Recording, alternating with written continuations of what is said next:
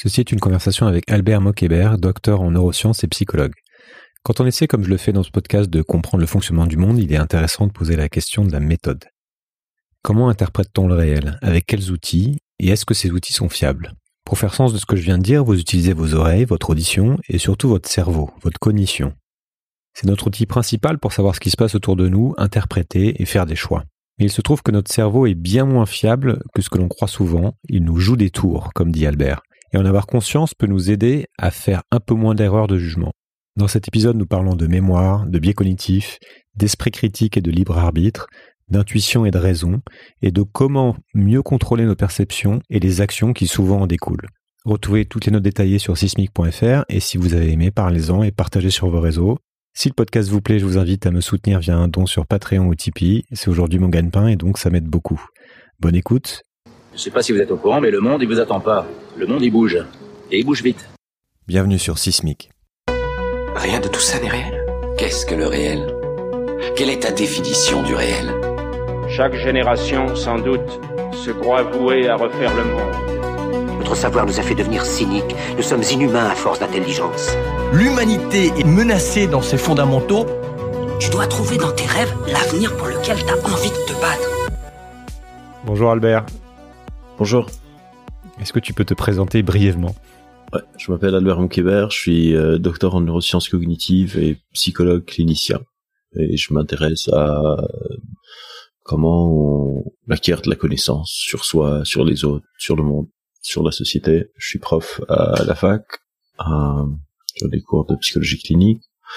Euh, et je m'intéresse à la flexibilité mentale, au raisonnement critique, appliqué à plusieurs euh, sujets.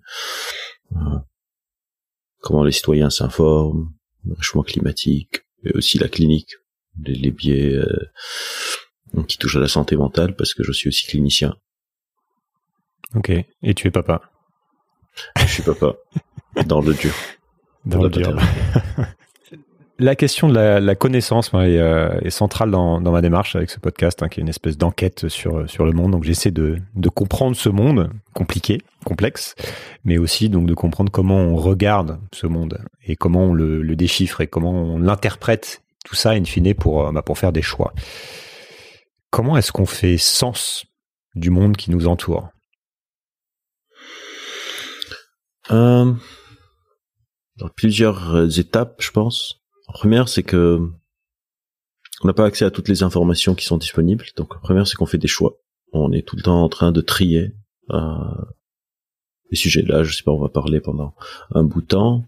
Les personnes qui vont nous écouter euh, vont trier dans ce qu'elles entendent euh, parmi les choses qui vont peut-être mieux résonner en elles, les choses qui vont être plus importantes. Et ça, ça se fait souvent par rapport à nos a priori. Et nos a priori, c'est pas dans le sens un peu commun. Nos a priori, c'est tout ce qui fait que je suis qui je suis. L'éducation, ma culture, mon âge, euh, l'article que j'ai lu hier soir, etc. Et vu qu'on a une vision un peu parcellaire de la réalité, on va mettre beaucoup de soi pour un peu faire une sorte de narrativité. On va se raconter entre des histoires qui vont être plus ou moins cohérentes et facilement intégrables dans la vision du monde qu'on a déjà déjà, parce qu'on a hérité, parce qu'on est né dans une certaine époque, dans un certain pays, euh, pendant une certaine période, etc. Donc on est tout le temps en train un peu de faire une sorte de, de boucher des trous pour créer une sorte de, de récit euh, à cohérence, pour certains philosophes, à cohérence illusoire, euh, parce que on fait sens d'un monde qui n'en a pas, et en, tout cas personne n'a encore trouvé le sens intrinsèque au monde. Mais on est capable de faire ce, comptage d'histoire. Et quand je dis notre cerveau un peu nous raconte ces histoires, c'est pas au sens figuré, c'est vraiment au sens littéral. On perçoit la vie d'une manière euh, narrative. On a des sortes de, par exemple, quand, quand tu regardes une série, il y a des cotes. Tu vois le personnage principal monter dans une voiture, puis sortir, etc. Dans vie, c'est un peu la même chose. Là, je me suis réveillé, j'ai fait cote, je suis pu monter cote, je suis en train de faire le podcast cote, et donc il y a tout un tout un processus qui se met en place pour qu'on soit pas tous paralysés chaque matin en se disant merde, est-ce que mercredi passé a vraiment eu lieu alors que j'ai aucun souvenir de ce jour-là? Euh, on accepte euh, plein plein plein de, trous dans, dans, nos souvenirs, dans, dans nos raisonnements parce qu'ils sont un peu invisibilisés et on fait sens de tout ça. C'est intéressant parce que tu introduis plein de notions euh, d'entrée hein, qui sont euh, sur lesquelles on va revenir, mais il y, en a une, euh, je voulais peut-être parler un peu plus tard, mais qu'on va aborder maintenant, qui est le rôle de la mémoire dans tout ça. tu parles de tu ces histoires un peu linéaires qu'on se raconte et qui nous permettent aussi de nous inscrire dans le temps. Et finalement, si on a une perception du temps qui passe, c'est aussi parce qu'on se souvient de choses. Euh, comment comment est-ce que la mémoire nous permet, enfin quel est le rôle de la mémoire pour dans ce processus de euh, euh de construction de, de comme tu l'as dit de nos euh, de nos de nos idées, de nos perceptions, de, de l'idée de nous-mêmes aussi, de notre personnalité. est-ce que ça tient une place centrale? Je fais des conférences au MK2 à bibliothèque une fois par mois sur des sujets grand public. Et chaque saison, on a différents thèmes. Et cette saison, j'avais fait une conférence qui s'appelle Si notre mémoire n'est pas fiable, comment est-ce qu'on construit notre identité? Du coup, évidemment que la mémoire joue un rôle, mais il y a peut-être une fausse conception qui se fait souvent sur le passé, c'est que le passé est figé, que notre mémoire est quelque chose de stable. Genre, j'ai vécu un événement, un peu comme un ordinateur, j'ai le fichier, et euh, je peux aller lire le fichier et puis le refermer et puis le lire. Mais en fait, c'est pas du tout comme ça que ça marche. La mémoire, c'est la personne au présent qui se remémore, qui va réencoder un souvenir. On est tout le temps en train de la réécrire en permanence. Et euh, cette, ces capacités de réécriture, c'est qu'on peut s'arranger avec le passé. On est tout le temps en train de changer le passé en fait, en permanence, basé sur qui on est, qui on est au présent. Et euh, vu que notre mémoire n'est pas top, là aussi, on se donne des illusions de continuité. C'est-à-dire, tu disais que euh, si on sait que le temps passe, c'est grâce à notre mémoire, mais quand on pense donc le thème de la de, conf, c'était si notre mémoire n'est pas fiable, comment est-ce qu'on peut construire une identité? C'était pas par hasard que j'ai choisi ce thème parce qu'il y a plein de chercheurs qui travaillent sur les liens, sur comment est-ce que je peux construire une continuité dans mon identité alors que j'ai pas des souvenirs de tout. Encore une fois, moi, j'ai peut-être aucun souvenir de l'année 1991, une année complète. Mais j'accepte que parce que c'est une année qui est après ma date de naissance, j'étais vraiment là. Il y a un chercheur qui s'appelle Stan Klein qui travaille sur cette notion, je vais la dire en anglais parce que je trouve que c'est plus élégant comment il, la formule, mais je la traduirai, qui, qui appelle ça la evidence-less continuity of the self, c'est-à-dire on a une continuité du soi sans aucune preuve. Je pourrais apporter aucune preuve concrète, réelle, que j'ai existé en 1991. Mais je l'accepte sans aucune preuve. Et cette evidenceless continuity of the self, cette continuité du self sans aucune preuve, est quelque chose d'assez fascinant de comment est-ce que euh, et pourquoi est-ce qu'on l'accepte et il y a maintenant des questionnements presque philosophiques en sciences cognitives, on fait aussi pas mal de philo, euh, sur comment est-ce que ça, ça va changer avec l'avènement des smartphones et de tout ça. Tu as, tu as des enfants, euh, j'ai une fille, il y a de fortes chances qu'on ait une photo d'elle chaque jour depuis qu'elle est née, au hmm. moins une. Hmm. Hmm. Quelqu'un a pris en photo un ami, moi, sa mère, euh, ses oui, ce qui est totalement nouveau. Et ça, c'est totalement nouveau parce que là, quand ma fille aura, je sais pas, 20 ans, elle peut me dire, bah, qu'est-ce que tu faisais le 22 juin 2022 Et je peux aller dans Google Photos et lui dire, ah bah, j'ai pris une photo de toi au réveil avec un de mes livres, euh, de, un livre que je suis en train de lire pour mon deuxième livre, pas un de mes livres que moi j'ai écrit. Je donne pas à ma fille mes propres livres. C'est tout ça ça. Euh, et après, bah, j'ai fait le podcast avec Julien. Euh, et ça, c'est un peu différent. Et donc, notre mémoire n'est pas vraiment fiable, mais ça ne semble pas être quelque chose qui nous empêche parce qu'on peut s'arranger avec. Je peux me dire maintenant, par exemple, j'ai peut-être plus confiance en moi que quand j'étais ado. Je peux maintenant changer le passé de ma vie euh, euh, au lycée, qui était assez misérable, en me disant mais non, ça m'a formé et du coup ça m'a donné confiance en moi, etc. Je vais m'arranger. Alors que si quelqu'un prend une machine à remonter le temps et retrouve Albert en terminale, il va dire genre je veux plus vivre quoi, peut-être. Et donc c'est c'est cette malléabilité est assez intéressante. C'est vraiment tout le temps le sujet présent qui se souvient. Nos souvenirs ne sont pas genre indépendants de du sujet qui s'en souvient. C'est pas comme un fichier d'ordinateur pour le coup. Oui. Euh, ça, rejoint euh, le thème de la manière dont, enfin, un autre thème qui, qui, qui est important d'aborder. De toute façon, on va en aborder plein, hein, mais qui est lié à cette idée que euh, nous, nous pensons euh, rationnels. De même que tu vois, de même qu'on on se, on se dit que finalement on va piocher dans un souvenir et que c'est ça qui s'est passé. Et donc, euh, si je suis comme ça, c'est parce qu'il y a dix ans il m'est arrivé telle chose. Euh, si je suis timide, c'est que mon père m'a fait une remarque quand j'avais 8 ans, etc. Donc on réinterprète quelque chose et on fait remonter ce souvenir-là. Donc on apporte une forme de rationalité pour expliquer les choses, parce qu'on a besoin en final, finalement de se dire que les choses ont un sens quel est euh, ce processus-là en fait? Est-ce que nous sommes effectivement rationnels? Et euh, ça, on va, encore développer, mais surtout, pourquoi est-ce qu'on a besoin de se penser à ce point-là rationnel? Euh, Alors, plusieurs choses. Donc, mm, sur les souvenirs, on s'arrange avec soi-même en fait. Basé sur qui je suis aujourd'hui, je vais m'arranger avec moi-même. Et par exemple, parfois, quand on fait de la thérapie, le but c'est de changer la manière dont on s'arrange avec soi-même on va changer, on va souvent on revisite un souvenir. Ouais. on va le réécrire littéralement. Il y a, il y, a, il y a des thérapies qui sont ciblées sur, par exemple, enlever une valence émotionnelle très forte d'un souvenir qui peut être traumatisant. Pour pouvoir, par exemple, j'ai eu un accident de voiture, j'ai un PTSD, je peux plus conduire, j'ai revisité l'accident pour le désamorcer euh, l'émotion hein, que je ressens dans le présent quand, quand je revisite ce souvenir. Concernant la rationalité, c'est un peu plus euh, un peu plus tricky, un peu genre un peu plus difficile parce que déjà il faut définir le mot rationalité. Est-ce que c'est est-ce qu'il y a plusieurs types de rationalité? Est-ce que c'est une rationalité par rapport à une norme extérieure à moi, par exemple C'est un peu des travaux, par exemple, d'économie comportementale. Il y a une bonne réponse, et on voit que les gens sont irrationnels, ils prennent pas, ils font pas le meilleur choix pour eux à cause de certains biais cognitifs, etc. Mais il y a aussi la rationalité, selon le référentiel dans lequel on se pose, de ce qu'on appelle euh, la cohérence interne, c'est-à-dire une sorte de rationalité entre moi et moi. Par exemple, je sais pas, je suis jaloux, j'appelle ma copine, elle ne répond pas, et je me dis qu'elle est en train de me tromper, donc je m'énerve. Est-ce que c'est rationnel ou pas? Bah, D'un point de vue de cohérence interne, si pour moi être trompé c'est quelque chose de très important et pour moi, je considère que ce truc inacceptable et très important est en train d'avoir lieu. la, réponse de la colère, de la réponse émotionnelle colère est rationnelle parce que dans mon référentiel, c'est vraiment le cas.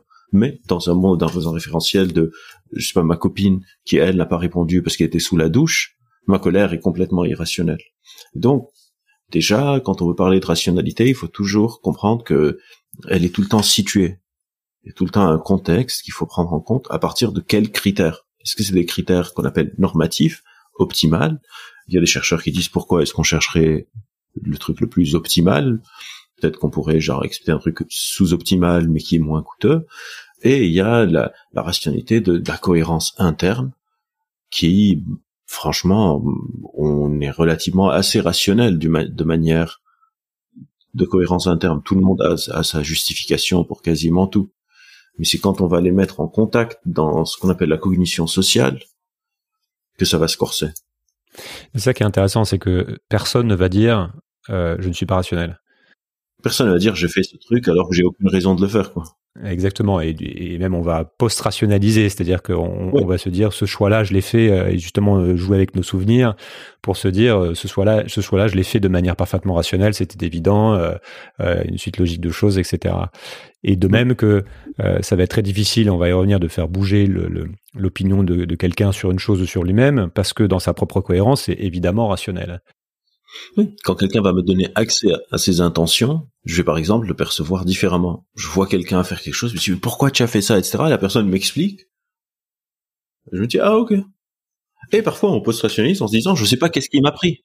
Genre, je sais pas qu'est-ce qui m'a pris et je crée une sorte de distanciation entre le moi du présent et le moi qui a fait l'action genre dix minutes avant. Je sais pas quelle, quelle mouche m'a piqué. Parlons un peu de la, structure de, notre esprit, ou euh, enfin, voire, de notre cerveau. D'ailleurs, ce serait intéressant de revenir sur le, mot esprit.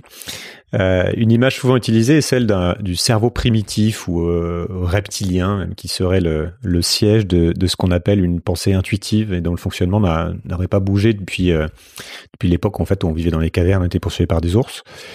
Et à côté de lui, nous aurions une capacité à raisonner qui, euh, voilà, qui, qui, qui, nous aurait élevé par rapport à, cet homme ancien, cette femme ancienne. Euh, Daniel Kahneman a vulgarisé le concept euh, en, en, avec son best-seller Système 1, Système 2, Thinking Fast and Slow. Euh, on peut commencer par là, on peut prendre le travail de, de Kahneman ou le critiquer ou, le, ou, ou s'appuyer dessus pour parler de la manière dont notre cerveau fonctionne et ce qu'on ce qu'on sait de cette structure et de ces différents systèmes.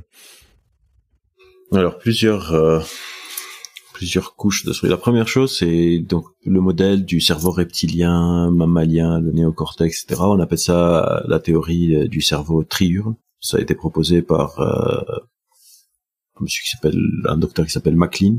Je pense que c'est Paul MacLean. Et euh, franchement, ça, on l'a relativement abandonné. Genre, on n'a pas vraiment un, un, système triurne fait de trois parties. C'est pas un système reptilien, un cerveau reptilien, un cerveau mammalien. Il pas trois cerveaux physiquement distincts, c'est ça? Oui, non, et surtout, quand on parle de ça, souvent c'est présenté comme genre il y a une couche, puis une autre couche, puis une autre couche, mais en fait nos cerveaux ne sont pas tellement différents d'autres mammifères, etc. Euh, on aime bien catégoriser, on aime bien genre réduire les choses et simplifier. Mais c'est pas vraiment comme ça que ça marche. Genre, par exemple, on va souvent dire nos émotions sont dans le système limbique, etc. Mais euh, on est petit à petit en train de s'éloigner euh, de cette vision parce que euh, elle est pas très opérante avec les avancées de connaissances qu'on a fait et surtout, bah, elle induit plein de, de problématiques de l'usage du langage, de comment on parle de soi. Euh, D'ailleurs, c'est un peu le sujet de mon deuxième livre sur comment est-ce qu'on conçoit le fonctionnement de notre cerveau et comment est-ce que ça, ça impacte euh, nos relations les uns avec les autres, euh, comment est-ce qu'on aborde, je sais pas, la santé mentale en entreprise ou les politiques publiques, etc., ce genre de choses. Et, et du coup, c'est quelque chose dans lequel je, je baigne en ce moment. Euh, euh c'est, pas du, c'est pas du débunkage parce que il y a quelque part des choses qui sont pas tout à fait fausses, mais c'est pas vraiment vrai et, et, et je pense que ça fait plus de mal que de bien de de faire des de, de, de, présenter comme si des catégories, catégories propres, genre éteins ton cerveau reptilien, allume ton cerveau mammalien, soit moins irrationnel, soit plus rationnel, soit moins émotionnel, euh, soit plus rationnel, etc. Donc en fait, cette, cette thèse ou, cette vulgarisation de Daniel Kahneman qui dit qu'on a vraiment un cerveau qui, qui fonctionne hyper vite et qui est hyper intuitif et qui nous induit en erreur, et un autre cerveau qui vraiment lui est plus rationnel, ça, ça ne fonctionne pas ou alors c'est juste c'est pas la bonne manière d'en parler? Alors ça, c'est encore autre chose. C'est-à-dire ces deux modèles qui sont séparés dans la littérature. Le, le, modèle triurne euh, de MacLean n'est pas du tout le même que le modèle de système 1, système 2 de Kahneman. Les modèles de système 1, système 2 de Kahneman ne sont pas localisés dans le cerveau. Kahneman ne dit pas le système 1 est dans le système limbique, le système 2 et etc.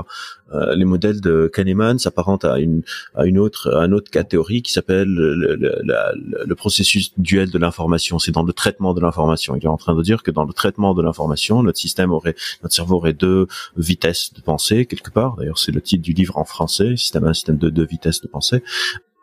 Un système qui est plutôt intuitif, rapide, qu'il appelle heuristique, c'est-à-dire qui des approximations qui marchent relativement bien, et un système plus déclaratif. Et là aussi, dans ce modèle, on n'a pas encore trouvé de traces biologiques de ces deux systèmes. Donc on n'a pas, on n'a pas, et quand on fait des modèles théoriques, il faut qu'elles soient vraies sur plusieurs couches, mais on continue quand même un peu à l'utiliser parce que il est un peu à peu près fonctionnel. Après, il y a des articles qui sont assez critiques, donc il n'y a pas encore de le fameux mot que tout le monde maintenant a sur les lèvres de consensus sur euh, sur le, le, les systèmes 1, système 2. Là aussi ça dépend du cadre théorique dans lequel on se place. Donc il y a certains cadres en psychologie, euh, en neurosciences cognitives quelque part, qui vont dire ok si on est complètement cognitiviste, nos pensées sont juste dans notre cerveau. On a ce système duel de, de de, de, processus et du coup euh, notre système 1 parce qu'il veut aller vite parfois bah, il va se tromper on a des biais cognitifs on fait la cartographie des biais cognitifs etc et du coup il faut développer ce qu'on appelle un contrôle métacognitif donc venir ralentir le système 1, activer quelque chose de plus déclaratif et essayer de corriger. Euh, et si on est par exemple dans un autre cas théorique, comme celui de la rationalité adaptative de notre chercheur qui s'appelle Gerd Gigerenzer, euh, il va expliquer que non, en fait, notre rationalité est relativement adaptée, qu'on n'a pas de biais cognitif, que quand on se trompe, c'est souvent un mismatch avec un, un contexte. Par exemple, je suis optimiste. L'optimisme, c'est une heuristique, de se dire le futur va bien se passer. Mais si j'emmène un optimiste au casino, il perd et il est optimiste, il dit bah ça va bien se passer. C'est le fait que le casino est un contexte qui est genre vraiment aiguillé pour nous faire perdre qui fait qu'il va tomber dans ce que Kahneman appellerait un biais d'optimisme, mais pour Guy Renzer, c'est genre, c'est pas nécessairement un biais. Euh, il y a encore d'autres euh, cadres C'est pas un dysfonctionnement en fait. C'est pas un, c'est pas un dysfonctionnement. C'est une sorte de, de, de, de, mismatch entre un cerveau et un, un, contexte. Genre pour Kahneman, les biais sont inhérents un peu à notre cerveau. Pour Guy Gerenzer, c'est un truc un peu plus euh, de rencontre. Et il y a encore d'autres cadre théorique du raisonnement. Il y a par exemple le cadre théorique de euh, ce qu'on appelle par exemple la cognition incarnée, que notre cognition n'est pas juste dans notre cerveau, elle est, notre cerveau est plus un centre d'intégration de l'information de mon corps et de l'information sociale, et que c'est tout le temps des interactions entre mon cerveau, mon corps, l'environnement, etc.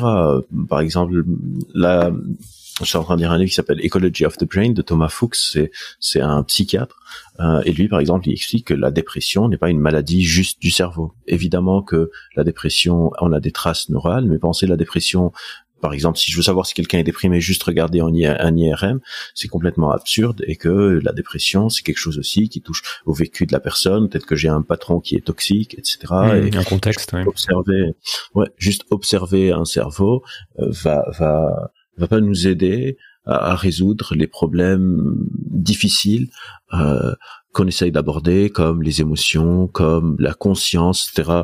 Un autre livre que je recommande, je sais pas, je fais des recommandations de livres, j'aime bien. Si des personnes sont intéressées, deux, deux, sujets auxquels on a, sur lesquels on a beaucoup de mal à avancer en neurosciences et ce qu'on appelle l'émergence de la conscience. Comment est-ce que la conscience émerge et le libre arbitre c'est difficile de faire euh, des choses dessus. Et peut-être un des meilleurs chercheurs qu'on a sur l'émergence de la conscience s'appelle Anil Seth. Il a écrit un livre qui s'appelle Being You. Euh, si quelqu'un est intéressé par les sciences, vers la science de la conscience, c'est vraiment un livre incroyable. Et, euh, il explique que on ne pourra jamais résoudre le problème de la conscience juste en regardant le cerveau des gens sans prendre en compte ce qu'ils sont en train de faire, les expériences phénoménologiques etc. Et du coup, tout le temps, quand on parle de ces sujets, parce que c'est des sujets assez techniques, euh, enfin assez techniques dans le sens où ils sont encore en train d'être explorés, il faut tout le temps, tout le temps, tout le temps définir dans quel cadre théorique on se place. Et souvent, on parle juste de Kahneman comme si c'est le cas théorique, mais en fait, chaque cas théorique est en train de produire des recherches et on ne sait pas encore qui va un peu euh, euh, résoudre l'équation. Ok. Euh, je voudrais qu'on reste un peu sur cette idée de rationalité. Tu as mentionné plusieurs fois le, le, le, terme de biais cognitif. Euh, pour qu'on on en parle parce que c'est souvent quelque chose qui est euh, qui est beaucoup abordé, souvent incompris parce que c'est il y a un côté un peu sexy aussi, ça explique plein de choses. Il y a, y a c'est très étonnant. Euh, Qu'est-ce qu'on peut dire là-dessus en fait des, de ces biais de perception ou d'interprétation, enfin qu'on appelle biais d'ailleurs, mais qui est en fait le fonctionnement normal du cerveau, mais qui qui font que la plupart du temps en fait on n'agit pas de manière parfaitement objective ou parfaitement euh, rationnelle. Euh, qu'est-ce qui qu'est-ce qui nous joue des tours en fait pour paraphraser ton ton premier livre? Ouais. euh, Du coup, quand on parle de biais, on est dans une dans un cadre théorique de Kahneman et Tversky, donc c'est important de, de, de le de le spécifier. Et effectivement, on parle souvent des biais cognitifs, mais on a plein d'autres biais qui sont parfois même mieux étudiés, comme par exemple des biais perceptifs, des biais attentionnels. Moi, par exemple, dans mes projets, dans, dans, dans mes études de thèse. Je travaillais sur les biais attentionnels, mais aussi cognitifs. Mais mes mesures étaient principalement sur les biais attentionnels et perceptifs dans la phobie sociale. En gros, euh, j'avais des, une machine d'eye tracking. Je pouvais suivre comment tu regardes un visage humain, et euh, j'étudiais comment est-ce que le fait d'avoir une anxiété sociale, la peur de parler euh, avec des gens, la peur du contact social, modulait comment on explore des visages humains. Du coup, on va explorer les visages humains différemment. Donc, on va balayer d'un point de vue sensoriel le monde différemment et évidemment je vais avoir d'autres informations sociales si je regarde tout le temps ton nez au lieu de regarder par exemple tes yeux. D'accord. Donc c'est euh, pas c'est pas la cognition, c'est la c'est plus de l'ordre de l'illusion d'optique quand même, c'est un biais perceptif, ça va être une illusion d'optique par exemple. Oui, par exemple une illusion d'optique, c'est un biais perceptif. Euh, dans le cas de la phobie sociale, c'était un biais attentionnel. Où est-ce que je porte mon attention pour retirer euh, les, informations? Parce que tout commence par la perception, il faut que je perçoive le monde pour pouvoir le, le penser. Et donc si euh, je regarde là, je suis pas en train de voir ce qui se passe là-bas. Donc ce choix va influencer ma cognition. Je suis en train de faire une recherche sur euh, l'efficacité euh, de je sais pas moi de j'ai ici du, gaviscon pour la pour les remontées acides je vais chercher sur internet il va y avoir plein plein plein de liens mes biais attentionnels qui vont décider de cliquer sur un lien va influencer l'opinion que je m'en forme. Et donc il y a le langage aussi qui, qui joue un, rôle là-dedans. Absolument. Il y a le langage. Il y a par exemple la linguistique, une théorie qui s'appelle la Sapir-Whorf théorie, qui qui, qui qui qui essaie de faire ce cadre de la, la langue qu'on parle conditionne le rapport qu'on a par exemple au monde. Euh, je sais pas, moi je suis euh, libanais euh, d'origine, je suis franco-libanais, il y a des mots en, libanais qui n'existent pas en français, et donc ça conditionne aussi mon rapport. Genre il y a une, phrase qu'on dit quand on voit quelqu'un faire un travail, pour lui dire genre on apprécie ton travail, bon courage, merci beaucoup, mais il n'y a pas vraiment de trucs en français. Je me souviens quand je suis arrivé en France, il y a maintenant plus de 15 ans, c'était un des trucs les plus handicapants. Je pouvais pas montrer ma gratitude à, je sais pas, quelqu'un qui est en train de, je sais pas, nettoyer ou de faire quelque chose pour lui dire genre le, truc. Et évidemment que ça change euh, les mots qu'on utilise, comment on découpe, parce que le langage c'est un découpage de, la réalité, comment on découpe, comment on catégorise, comment on découpe, comment on catégorise, va conditionner aussi nos rapports à ça. Donc on a perçu le monde, on lui a prêté attention, on l'a encodé, il y a un moment il faut réfléchir dessus, et effectivement, donc dans ce cas théorique, pour pouvoir penser, on n'a pas beaucoup de temps, il faut être efficace, euh, pas vraiment efficace, mais il faut être efficient, pardon. Pour être efficient, bah, on fait des raccourcis qu'on appelle des heuristiques, par exemple on a des enfants, on l'a déjà dit. Euh, quand ma fille essaye de porter la cuillère à sa bouche, bah, elle vise pas sa bouche, elle en met un peu partout, parce que son, son, son mouvement est approximatif. C'est pas des calculs hyper précis, sinon elle prendrait la cuillère et bim, elle vise sa bouche, elle vise exactement le même endroit dans sa bouche à chaque fois. Dans ces approximations, elle va se mettre un peu partout et petit à petit, elle va améliorer. Et à un certain âge, je sais pas, 3, 4 ans peut-être, euh, j'espère en tout cas, euh, elle arrivera à viser sa bouche et à ne plus mettre de la bouffe un peu partout. Hein, nos, nos, nos, nos pensée fonctionne un peu de la même manière avec ces heuristiques. Donc une heuristique, c'est une solution approximative mais qui marche bien. Et maintenant, pendant que je te parle, je suis pas en train de me demander quel est le prochain mot que je veux dire, quel est le prochain mot que je veux dire, quel est le prochain mot que je veux dire. Ça sort un peu automatiquement. Et tout à l'heure, j'ai dit efficace au lieu d'efficient. Je me suis trompé. J'ai eu une sorte de biais où j'ai pas dit le mot que je voulais dire parce que je fonctionne de manière approximative et euh, ça me coûte. Donc les biais cognitifs quelque part, c'est un peu c'est euh, le prix un peu à payer de ces approximations où ça dérape. Mais ça veut pas dire que les systèmes plus lents, donc un système plus déclaratif, je peux me dire en fait au lieu de parler, je vais préparer chaque mot que je vais dire dans l'interview et après la lire par exemple, je vais scripter. Euh, ça veut pas dire que je vais pas me tromper. Peut-être que je vais utiliser le mot efficace et ne pas remarquer au lieu de, du mot efficient. Donc déjà une fausse conception, c'est de croire que les biais c'est juste genre dans les systèmes rapides et que le système lent est infaillible. C'est pas vrai. Je peux être, je sais pas, complotiste pour faire un peu dans le truc sensationnaliste et passer des heures et des heures à chercher, à faire ça de manière hyper déclarative et continuer à me convaincre que les Schtroumpfs euh, euh, ont découvert, je sais pas, Internet. et donc ces biais sont de fonctionnement, alors que non. Euh, mes biais sont une sorte de fonctionnement inhérent un peu à mon cerveau. Moi, ça fait maintenant 15-20 ans que je bosse sur les biais. J'ai autant de biais que n'importe quel écouteur, euh, que n'importe quel auditeur qui nous écoute. On peut pas avoir moins de biais. Euh... Est-ce que tu as des exemples de un peu parlants en fait, parce que c'est un peu abstrait, mais de, de, de ces raccourcis en fait qui nous sont, qui, et, et pourquoi ils sont là bah ils sont là, c'est encore une fois, c'est le prix à payer pour aller vite, pas aller vite et, euh, que ça se passe tout le temps bien. Après il y a, ouais, après il y a des choses qui sont positives aussi dans les billets. Par exemple, je pas, les billets de sélection, c'est je vais choisir les informations qui me conviennent et mettre de côté celles qui me conviennent pas. Ou les billets de confirmation, c'est aller vers les informations qui confirment ce que je crois déjà. Ça peut être très mauvais si j'applique ça, par exemple, à la politique. Je vais avoir ce qu'on appelle un raisonnement motivé. Donc ouais, un raisonnement motivé, c'est un peu quand j'ai décidé à l'avance de ce qui est mon opinion, je vais aller chercher l'information, je vais réorganiser l'information pour que j'ai raison, mais les biais de confirmation et de sélection sont hyper importants pour me dire que, pour me lier d'amitié avec mes potes et me dire que mes potes sont meilleurs que les potes des autres, parce que quand mon meilleur ami fait un truc pas sympa, bah, je vais lui pardonner un peu plus facilement que si quelqu'un que je connais pas du tout fait le me plante me dire putain les gens sont pas professionnels, on plante alors que j'ai réservé un créneau pour eux, etc. Alors que si mon pote lui dis on va aller au ciné, après il me dit écoute je peux pas venir, je lui dis ouais t'inquiète pas, genre on ira il y a un autre moment.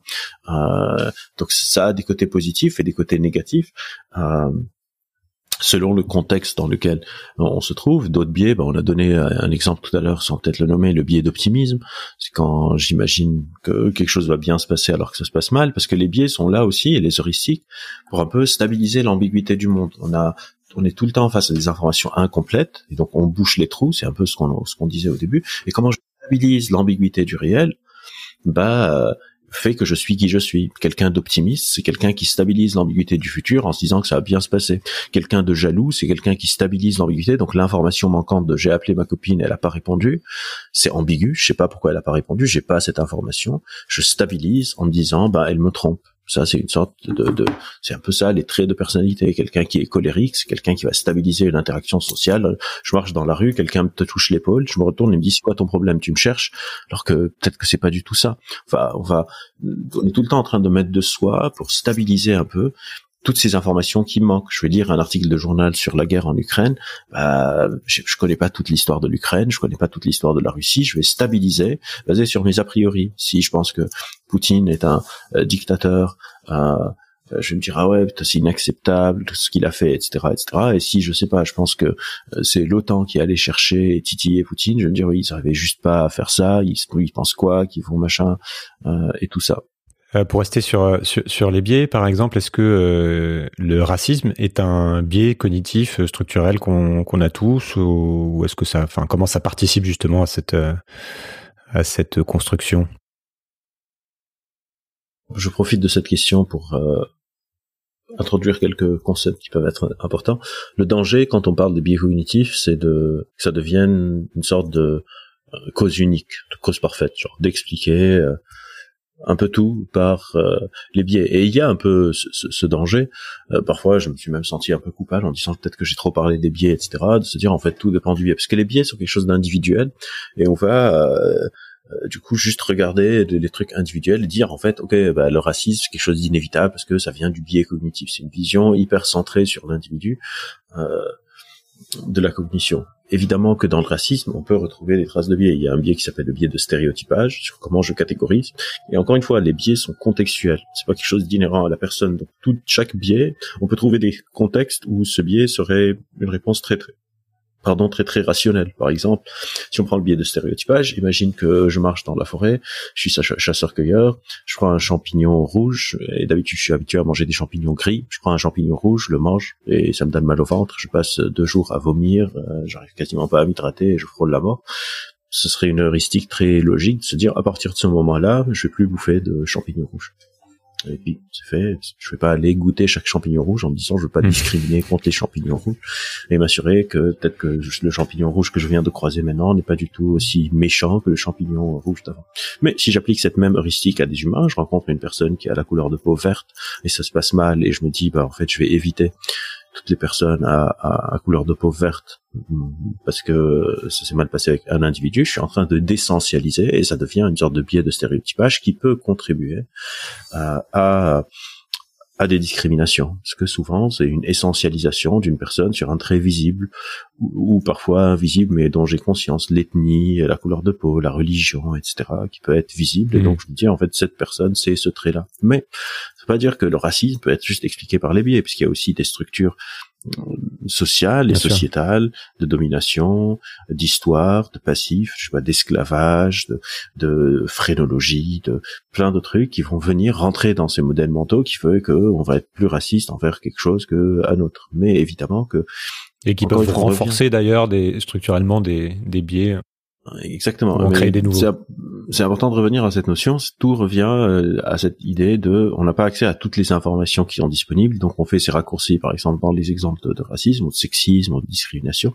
On est souvent en train de créer des catégories, de s'identifier à une catégorie et puis de comparer et, et le monde est ce qu'on appelle une variable dimensionnelle, c'est une sorte de continuum, un peu comme le spectre de lumière, de couleur. Mais si à chaque fois, si, si je te montre une couleur, je te dis, est-ce que tu aimes bien mon pull euh, à, la couleur d'onde 340, on va jamais s'en sortir. Donc on a divisé le spectre de couleurs en catégories, il y a bleu, rouge, vert, jaune, pour le rendre plus opérationnel, pouvoir mentionner des choses. Alors que, je sais pas, euh, ça et ça, les deux sont bleus, mais c'est pas du tout le même bleu. si je suis designer, je peux avoir une sorte de division du réel qui est plus fine, Genre, hmm. le designer, chaque hmm. bleu, un ton Avec plus de mots très important. Plus de mots, etc. Et si c'est juste pour te dire, est-ce que tu veux me passer mon t-shirt bleu, bah bleu c'est assez. Si les autres pulls, euh, les autres t-shirts sont pas dans le même, dans la même partie du spectre lumineux. Et du coup, comment, du spectre de, de couleur. Du coup, comment je divise le, le monde, conditionne mon rapport à ça, et parfois, bah, les, les, les, catégories que, que je fais sont sont discriminantes ou essentialisantes, etc. Je vais diviser quelqu'un selon son genre, selon son sexe, selon sa couleur de peau, selon son âge, selon sa couleur des cheveux. Pendant longtemps, il y avait discrimination contre les roux, par exemple. En anglais, il disait redheads have no soul, que les roux n'ont pas de d'âme. Mmh. Et, on les brûlait. On les brûlait. Et donc, c'est la, c'est la division, tout commence par comment est-ce que je divise le réel et comment je le catégorise. Mmh. Qu'est-ce que l'esprit critique? Alors, voilà, comme ça. Vous avez quatre Euh, heures.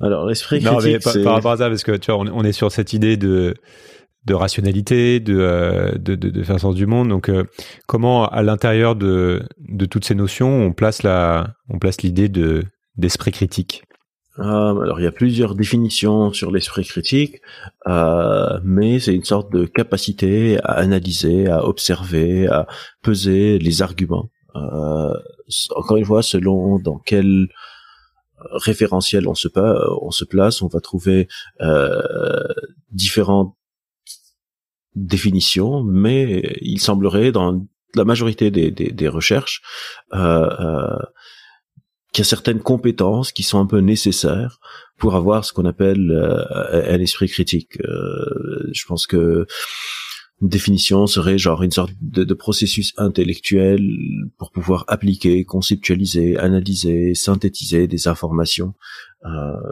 qui vont guider, m'aider à passer d'une croyance à une action. Et il y a la difficulté avec l'esprit critique, c'est évidemment est-ce qu'on peut apprendre à être euh, un raisonneur critique?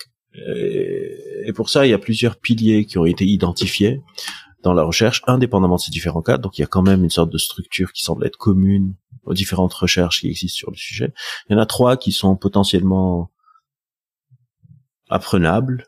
Et un quatrième pilier qui est un peu problématique. Si, si on les passe en revue, le premier pilier, c'est euh, ce qu'on appelle un bon contrôle métacognitif, c'est-à-dire pouvoir douter un peu de soi, avoir une sorte de réflexivité sur ses pensées. Genre, je, je vois une information et mon cerveau, donc on a des pensées qui s'appellent des pensées automatiques, un peu le système 1 de Kahneman, si on utilise ce référentiel-là, euh, qui me dit, bah, ça c'est bien, ça c'est pas bien. Pour avoir un esprit critique, il faut apprendre un peu à douter de soi. Dire, bah, je vais ralentir et je vais essayer d'observer cette pensée. Genre, j'appelle la personne avec qui je suis en couple, mon cerveau me dit, elle te trompe parce que je suis jaloux. De ralentir et de dire, est-ce que c'est quoi vraiment l'effet? Est-ce que c'est vraiment vrai? Est-ce que je sais pourquoi elle a pas répondu, etc. Le deuxième pilier, c'est avoir de bonnes compétences argumentatives, c'est-à-dire connaître les biais.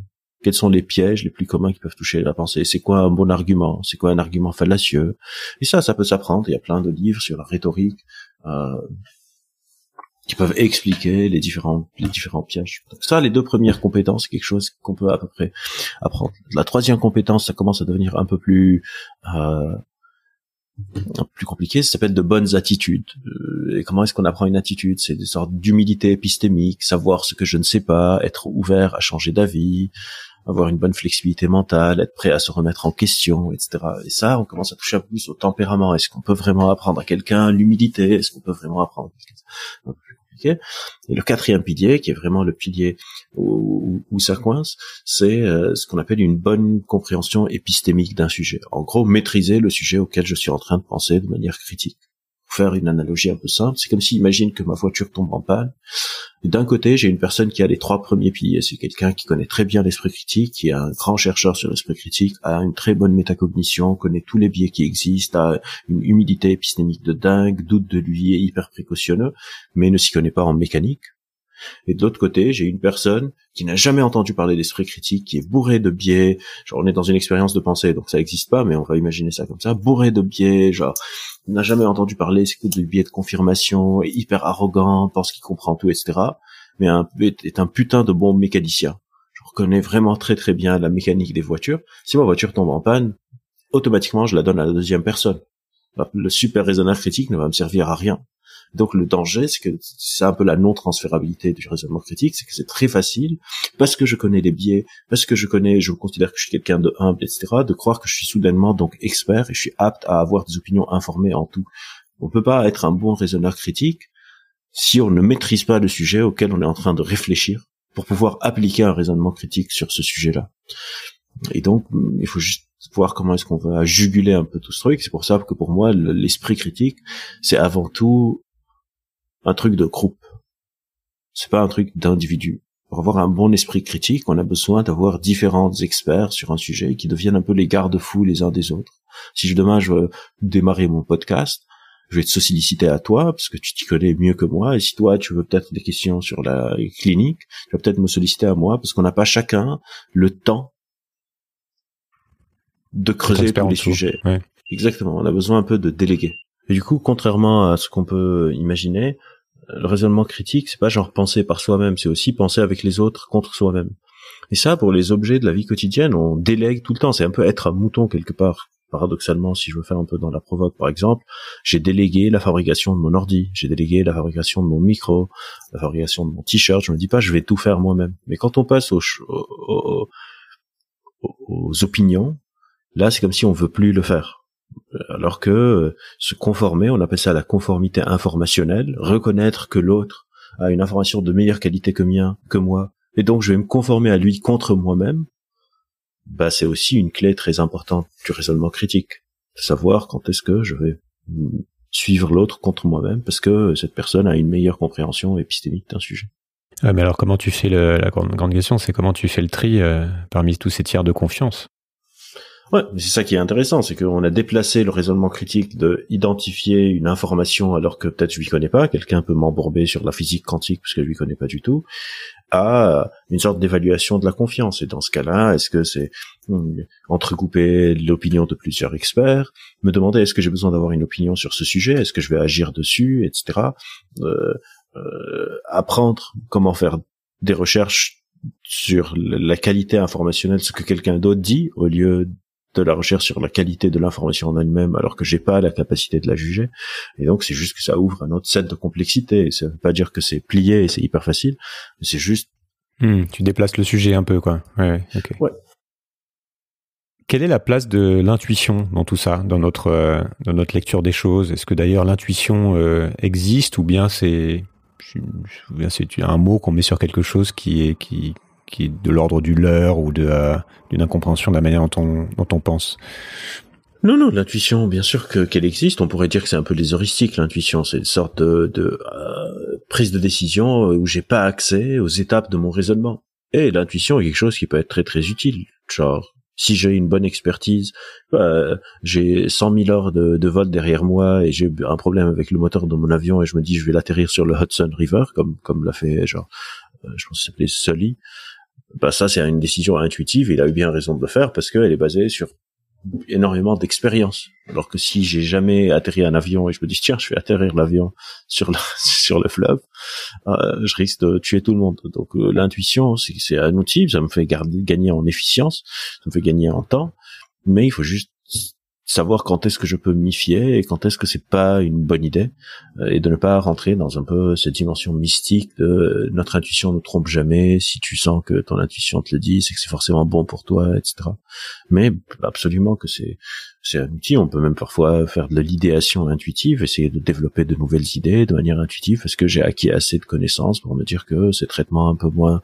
conscients peuvent me faire arriver à des choses euh, peut-être plus intéressantes donc c'est remettre de la raison dans remettre de la raison dans l'intuition. Ça, c'est utiliser un raisonnement pour savoir euh, à quel moment utiliser notre intuition c'est un peu, bah, c'est des boucles d'un peu de rétrocontrôle, mais quand on fait par exemple de la recherche, oui, la méthode scientifique quelque chose de très méthodique, très objectivant, etc. Mais l'idéation scientifique, c'est souvent hyper intuitif, ça part dans tous les sens, c'est hyper subjectif. Et il y a plein d'articles sur quelque chose qui s'appelle les intuition pumps, les pompes à intuition dans l'idéation scientifique. Comment l'intuition peut aider à développer de nouveaux protocoles de recherche, de nouvelles hypothèses, de nouvelles, etc. Parce qu'on a un bagage suffisant pour pouvoir faire un peu cette libre association d'idées l'idéation scientifique. Aujourd'hui, on voit vraiment la science comme un truc hyper clean et direct et étape par étape, etc. Mais c'est un gros, c'est un joyeux gros bordel et c'est quelque chose qui m'attriste moi beaucoup et je milite un peu contre ça. Moi, quand j'ai grandi, les chercheurs si, tu me demandes quand j'avais 10 euh, ans c'est quoi un scientifique dans ma tête c'est le scientifique un peu fou Einstein qui tire la langue euh, le monstre de de de, de Shelley genre Frankenstein etc etc et aujourd'hui quand on pense c'est quoi un scientifique on imagine quelqu'un je sais pas qui bosse dans une grosse boîte avec une blouse blanche qui dit euh, les l'objectivité l'objectivité genre le double aveugle le machin etc mais ça c'est la méthodologie. Mais il y a toute la partie idéation Euh, Einstein, il a dit la première idée qu'il a eue sur la relativité, il s'imaginait à cheval sur un rayon de lumière. Hmm, hmm. oui, une grande part de, de, leur rêve a une grande part dans le dans le processus aussi. Oui, exactement. Et je pense qu'on en parle pas assez. On sépare beaucoup, genre l'émotion de la rationalité, etc. Alors que c'est c'est un peu tout est mélangé. Il n'y a pas vraiment cette division claire. On revient à cette notion de cerveau reptilien, cerveau mammalien, etc. Franklin, il a fait quoi avec la foudre? C'était quoi son hmm. idée? C'était quoi le rêve de Franklin avec la foudre ou la... Non, le Franklin, quand il était tellement obsédé par la foudre qu'il a essayé de la choper dans, un, dans, dans une bouteille avec une clé et un cerf-volant. Il faut être complètement barge pour se dire, là, je vais attendre qu'il y ait la foudre pour faire un cerf-volant avec un, une clé et essayer de la choper dans, dans une bouteille. C'est pas quelque chose d'hyper rationnel. dans aucune mesure des choses. Quoi. Il y a dû avoir quelques ratés dont on dont on n'a pas idée aussi. Ah bah clairement. Euh, comme se jeter euh, de la tour Eiffel avec euh, premier parachute ou quelque chose comme ça. Oui, ouais, et se finir écrasé au sol. Quoi. À quel point est-ce qu'on est manipulable par rapport à, à tout ce qu'on a dit? Beaucoup. C'est pour ça que parfois on fait des lois pour essayer de réduire les degrés de manipulation. Par exemple, là, en France, je sais pas au Portugal c'est comment, mais en France, il y a maintenant sous le prix, le prix au kilo. Hein, parce que il y a des boîtes qui s'amusaient à faire genre format familial et au kilo le format familial était plus cher que le format pas familial, des choses comme ça. Après, il faut séparer aussi manipulation et persuasion. Euh, c'est-à-dire la manipulation implique une sorte de persuasion quelque part intentionnelle contre la personne.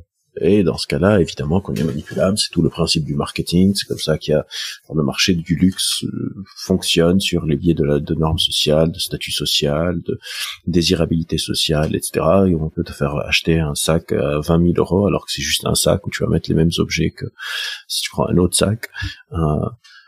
Et on pourrait dire que ça c'est un peu de la manipulation, et que le, le principe même du marketing c'est la manipulation, mais il y a aussi la persuasion, c'est-à-dire essayer de présenter des arguments pour exposer une opinion, pour convaincre une personne, pourquoi est-ce que je crois ce que je crois, parce que je suis, j'y crois vraiment. Donc il y a aussi parfois la notion d'intention derrière, etc. Mais on est tout le temps dans une guerre d'influence, on est tout le temps dans une guerre de persuasion. Euh, après, c'est encore une fois, est-ce que c'est de la manipulation, est-ce que c'est de la persuasion, est-ce que c'est de l'argumentation, euh, est-ce que c'est accessible à l'autre, est-ce que ça l'est pas?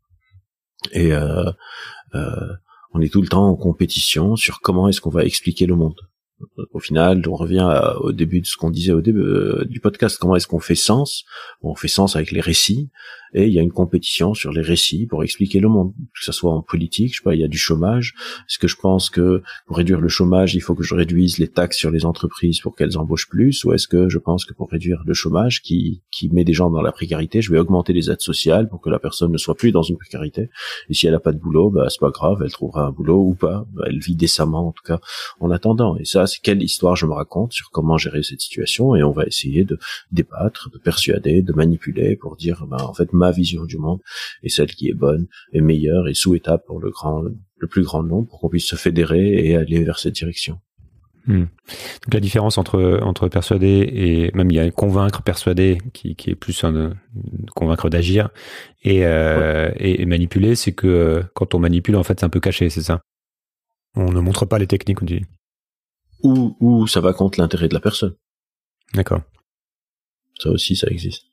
La question du libre arbitre dans tout ça, puisque on est euh, à ce point finalement euh, manipulable, peu rationnel, euh, est-ce qu'on, j'imagine que beaucoup de gens ont travaillé sur cette question et que tu dois avoir une opinion, est-ce qu'on est vraiment libre de, de nos choix ou en tout cas aussi libre que, ce que, que ce qu'on aime bien se dire et de libre de notre trajectoire de vie? Euh, beaucoup de gens travaillent sur cette question, mais à un moment, je disais dans le podcast, on a deux, deux questions sur lesquelles on a beaucoup de mal à avancer. C'est le libre arbitre et euh, l'émergence de la conscience. L'émergence de la conscience avec Anil 7, on commence à avoir au moins une esquisse d'une feuille de route sur comment avancer. Bon, on, je veux bien qu'on en parle après là. Ah bah, très bien, c'est vraiment je baigne dedans. Et le libre arbitre, c'est un peu plus compliqué parce que déjà pour savoir si on en a, il faut avoir un protocole expérimental. C'est hyper compliqué d'avoir ce protocole expérimental. À un moment, on disait que non. Il y avait quelques études qui montraient qu'on pouvait voir une préparation à l'action 7 secondes avant que la personne ait conscience du choix qu'elle va faire. Depuis, euh, ces articles ont pas mal de euh, de plomb dans l'aile.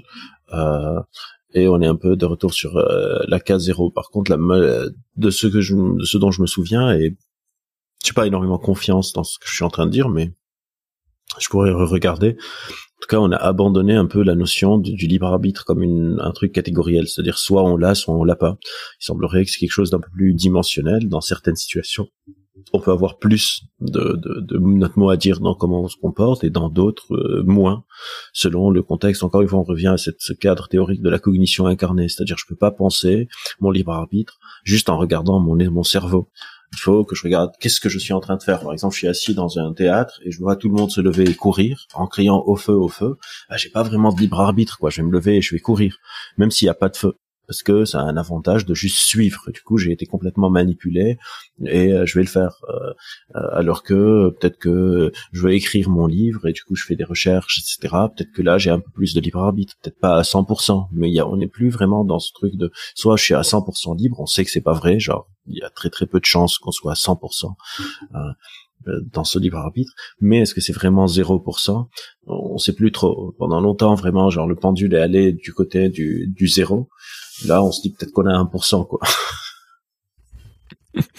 c'est compliqué d'avancer sur ça. Ouais, ouais. Euh, la conscience, alors, puisque tu es en plein dedans, et que c'est une question, euh, pareil, on pourrait faire un épisode là-dessus, je pense, mais...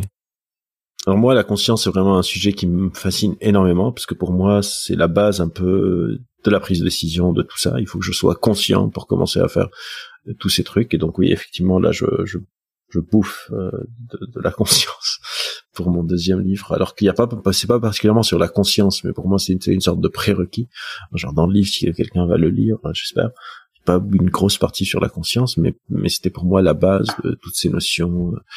Et pendant longtemps, les plus grandes recherches sur la conscience, c'était des, philosophes de l'esprit qui faisaient ça plus que des chercheurs parce qu'il y a un problème en, en, neurosciences et en sciences cognitives qui s'appelle le problème difficile de la conscience. Vraiment le mot, euh, la description technique du truc s'appelle le, le, problème difficile de la conscience, était formulé par un philosophe de l'esprit qui s'appelle David Chalmers, et on peut prendre une minute pour, l'expliquer. Euh, quand on a commencé à faire des recherches sur le fonctionnement de notre cerveau, on pensait que les choses qui allaient être difficiles, c'est genre la mémoire, les émotions, comment mon cerveau bouge mon corps, etc. Et au final, ça, on a avancé assez vite dessus, que ce soit par, par des, des, des études d'imagerie ou même par des électrodes dans le modèle animal, etc. Ce qui nous cause énormément de problèmes, c'est que ressent quelqu'un quand il est ému face à un coucher du soleil? Qu'est-ce qu'a senti le narrateur de Proust euh, côté, du côté de chez Swann quand il a bouffé la Madeleine quoi. Genre qu'est-ce qui se passe dans ce qu'on appelle des qualia? Les qualia, c'est les expériences phénoménologiques de vie. C'est quoi? Genre imagine que je regarde euh, euh, un truc rouge, je sais pas, je regarde ce post-it rose et j'ai identifié tous les corrélats neuronaux donc j'ai toute l'activité cérébrale, je, je, connais toute l'activité cérébrale sur qu'est-ce qui se passe quand je regarde un post-it rose.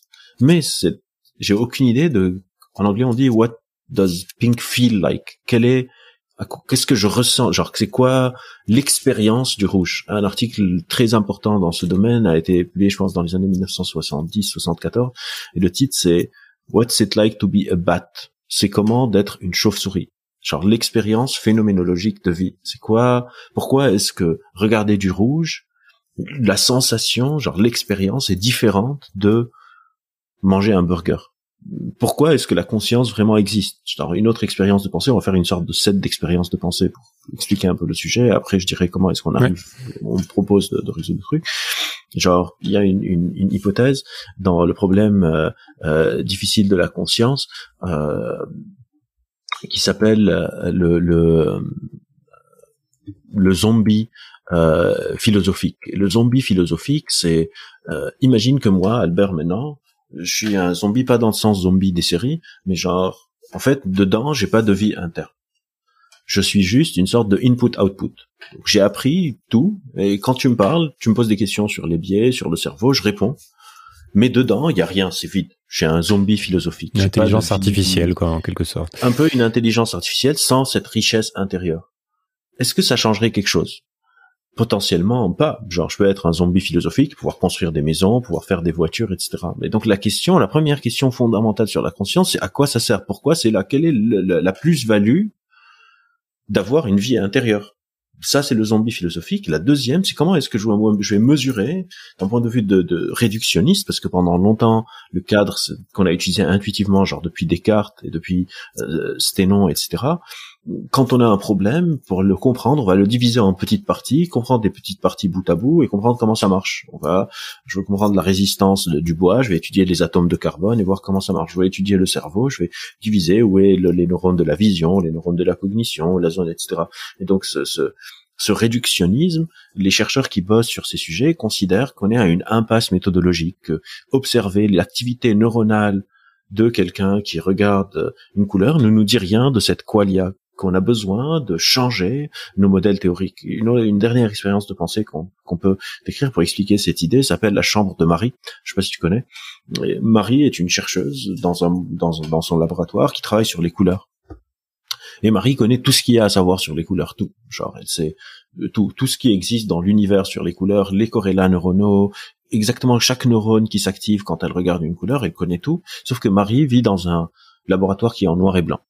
Donc il n'y a pas de couleur dans le monde de Marie. Elle connaît tout ce qu'il y a sur les couleurs, les fréquences, les ondes, euh, le cortex occipital, les projections dans le frontal, etc. Mais elle a jamais vu de couleur. Et un jour, quelqu'un vient du monde extérieur et emmène Marie dans un monde avec des couleurs. Et la question qui se pose, c'est est-ce que quand Marie voit une couleur pour la première fois de sa vie, est-ce qu'elle va apprendre quelque chose de nouveau? Est-ce que, que ça va changer quelque chose pour elle alors qu'elle sait tout ce qu'il y a à savoir sur la couleur. Est-ce que cette expérience phénoménologique de percevoir le truc, alors qu'elle sait tout, change quelque chose? Et c'est ça un peu la difficulté de des études sur la conscience, c'est que cette partie subjective échappe. C'est pas quelque chose qu'on peut voir dans une, IRM, dans cette ce réductionnisme euh, de zone cérébrale et ce qui est en train de se passer maintenant, et ce qui explique incroyablement bien euh, Anil 7, c'est que en fait, on arrive à une sorte de limite de l'approche réductionniste, de dire genre, euh, en gros, la conscience c'est cette zone, l'émotion c'est cette zone, etc. Et il faut qu'on accepte que nous sommes des êtres incarnés, c'est-à-dire pour comprendre la conscience, bah, il faut que je puisse prendre en compte pas juste l'activité cérébrale, mais l'activité cérébrale dans un corps qui est dans un contexte qui est en train de faire quelque chose. Donc, aujourd'hui, toutes nos recherches en IRM, toutes nos recherches en imagerie, en général c'est de l'IRM, c'est pour ça que je dis IRM, mais n'importe quelle recherche en imagerie, ben ça se fait au laboratoire. Du coup, si toi tu vois, je sais pas, quelqu'un qui te dit en fait, voilà pourquoi notre cerveau euh, ne fait rien face, je sais pas, au réchauffement climatique, parce que c'est le striatum qui s'allume, et etc., etc., etc. Bah ça, c'est en fait dans un laboratoire. Donc quand toi, on te, tu vois des articles de journaux qui disent voilà votre cerveau quand vous êtes amoureux ou quand vous êtes machin, quand vous êtes machin, personne n'a enregistré le cerveau quand tu es en date dans un resto à la chandelle avec mmh, ton mmh. amoureuse ou ton amoureux. et, et donc, on est vraiment en train de faire des sauts qui sont pas du tout justifiés. Et il y a maintenant de plus en plus d'auteurs qui montent un peu en front contre le réductionnisme biologique, contre cette vision hyper cognitiviste, un courant du cognitivisme du cerveau, en disant on arrive à une impasse où juste voir l'activité cérébrale, en fait, ça ne marche pas pour la nature du problème qu'on est en train d'attaquer qui est une nature hautement subjective, parce que je suis pas sûr que quand toi tu vois du rouge, peut-être qu'on a exactement les mêmes corrélats neuronaux qui s'activent, mais peut-être que what it feels like, je sais pas comment hmm, traduire hmm. en français, la sensation de rouge n'est pas du tout la même d'une personne à l'autre.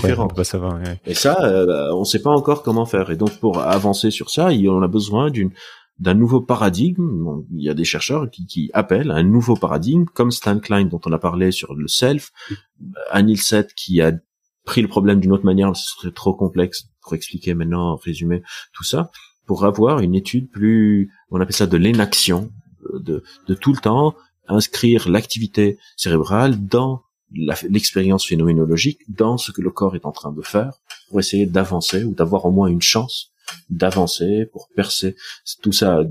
La dernière analogie, après euh, je suis peut-être un peu long, c'est comme si en fait pour comprendre euh, comment fonctionne une voiture. Genre, imagine que je veux comprendre euh, un truc sur sur les voitures et je regarde les pistons. Mais si je regarde juste les pistons du moteur, ça ne me dit rien sur, par exemple, l'accident que la voiture a eu parce qu'elle a glissé sur du verglas. J'ai besoin de prendre en compte le verglas et le verglas ne fait pas partie du hmm. moteur. Je peux pas comprendre comment fonctionne une voiture. Je peux comprendre comment fonctionne une voiture en regardant juste le moteur, mais je peux pas vraiment comprendre comment fonctionne une voiture si je prends pas en compte le code de la route, la météo, les autres conducteurs, etc., etc. Et donc, comment est-ce qu'on va faire des modèles théoriques qui prennent en, qui ne s'intéressent plus juste au moteur, juste au cerveau en regardant juste l'activité cérébrale, mais qui prennent en compte le code de la route, la météo, les autres conducteurs, euh, mais aussi évidemment le moteur en tant que tel. Ça, euh, compliqué. Mais alors comment comment est-ce qu'on définit malgré tout la, la conscience? Où est-ce qu'on met la limite? Puisqu'on on, on évoque souvent le fait que, par exemple, l'humain serait le seul animal conscient, en tout cas doté de cette forme de conscience. Qu'est-ce que ça veut dire? Est-ce que est-ce qu'une chauve-souris a une forme de conscience? Est-ce qu'un arbre a une forme de conscience? Comment est-ce que tu est-ce que c'est défini euh? Ça dépend. Plusieurs différentes personnes vont vont définir la conscience différemment. Par exemple, si je regarde le, livre, je peux, te, te, te citer euh, pour Anil Seth, pour qu'un organisme soit conscient, il a besoin d'avoir n'importe quelle sensation phénoménologique d'elle-même, n'importe quelle expérience, n'importe quelle euh, phénomène, propriété phénoménologique est aussi importante l'une que l'autre. Quand il y a une expérience, il y a une phénoménologie, et quand il y a une phénoménologie, il y a une conscience. Alors que pour quelqu'un, un neuroscientifique français euh, qui s'appelle Stanislas de, Dehaene, pour Stanislas de Dehaene, si on a euh, ce qu'il appelle un workspace, c'est-à-dire un endroit où je peux euh, avoir du contenu mental, de la perception, des émotions, de des pensées, etc. Euh, bah alors on a une conscience. Donc clairement, ça c'est un parti pris qu'en fait les animaux sont clairement conscients parce que ils ont une expérience phénoménologique. Il y a quelque chose, on n'y a pas accès de what's it like d'être un chat, what's it like d'être euh, chauve-souris, je sais pas, une chauve-souris, etc., etc. Et donc ça c'est de la conscience euh, et pour d'autres, ça peut être ce qu'on appelle les, les, les, la théorie des pensées de d'ordre supérieur. Par exemple, pour être conscient, il faut avoir de la métacognition. Il faut pouvoir avoir une réflexivité sur soi. Pour d'autres personnes, être conscient, c'est avoir ce qu'on appelle une conscience autonoétique, c'est-à-dire devoir pouvoir être conscient du fait que je suis conscient. Par exemple, nous, on a une conscience autonoétique. On sait qu'on est conscient. Et dans ce cas-là, peut-être que les animaux ne rentreraient pas dans, dans le truc. Et, on voit. Oui, c'est ça. C'est ce qui fait, ce qui fait la spécificité de la de, de, de l'humain dans le règne animal, c'est euh, c'est c'est pas forcément donc la conscience, c'est une c'est cette forme de conscience en fait. Et, et, et, ce qui est intéressant, oui, mais ce qui est intéressant dans dans les travaux de de de de, de Seth que, que qui pour moi était nouveau en lisant ce livre qui vient de sortir, hein, ça ça fait pas ça fait peut-être un an peut-être oui juin ou juillet 2021, il explique que euh, quand un phénomène complexe n'est pas complètement bien compris, c'est c'est pas si grave de pas avoir une définition très précise. Parce que si on a une définition très précise, ça va être très contraignant et potentiellement nous emmener sur de faux chemins. Donc on a besoin de, de c'est un peu contre-intuitif et c'était vraiment une idée que j'ai beaucoup aimée. Je l'ai surligné, c'est comme ça que je l'ai trouvé assez assez vite que quand on est face à des phénomènes complexes, bien définir les choses est un désavantage. Et on a besoin de garder cette définition un peu large pour qu'on continue à explorer de manière large et avoir plus de chances euh, de trouver une, une, solution. Accepter l'incertitude aussi, ce qui est compliqué. exactement. Ouais. Je voudrais qu'on revienne à des choses un petit peu plus euh, euh, binaire, binaire, on va dire. Le, le, lien. En... de partout. Euh, non, non, mais c'est passionnant. C'est pour ça que, enfin, c'est des sujets qui me passionnent aussi. Donc c'est très bien aussi d'avoir de, la place dans le podcast là-dessus. et, euh, et, puis ça conditionne plein de choses, hein, la manière dont on en parle. Ouais. voilà. Donc je pense que c'est c'est de la culture générale qui qui peut qui a aussi une utilité. le lien entre la justement la division binaire, pour parler de binarité, de nos sociétés qu'on voit émerger partout, les réseaux sociaux et notre cognition et certains de ces biais cognitifs. Tu vois, qu'on a, on a nos structures technologiques, nos structures médiatiques qui jouent à fond sur les techniques de manipulation. C'est pas nouveau, mais on est passé dans un autre niveau, euh, avec une, un niveau de sophistication et un niveau de données euh, qui, qui, qui permet à, de faire ça à grande échelle en fait et, et le résultat c'est qu'on est euh, de plus en plus à être de plus en plus lobotomisé et dans une forme d'impuissance en fait il y a comme une, perte de libre arbitre donc une perte de liberté euh, sur euh, sur sur nos sur nos choix nos actions la résultante aussi, c'est qu'on voit que le niveau de QI baisse. Je sais pas si c'est lié, mais la capacité d'attention qui s'effondre. on vit dans des bulles d'information qui polarisent tous les débats et ça devient des problèmes sur le, pour le fonctionnement démocratique, etc. Quel, est ton point de vue là-dessus Et est-ce qu'on peut régler ce problème majeur euh, que, qu'on, voit tous émerger sans changer ces structures ou sans débrancher euh, les réseaux sociaux, déconnecter les écrans pour faire quoi? Alors j'ai fait partie et je fais partie du comité d'experts du CSA pour la lutte contre la désinformation en ligne. C'est un sujet sur lequel j'ai pas mal planché avec des juristes, avec des journalistes, etc. Une petite remarque, genre on n'est pas sûr que le QI baisse parce que c'est un test, etc. C'est compliqué, Ouais, on va pas rentrer dedans, mais Ça dépend où, ça dépend en est, Euh, ouais. voilà. Et Tu fais bien de, tu fais bien de, de corriger.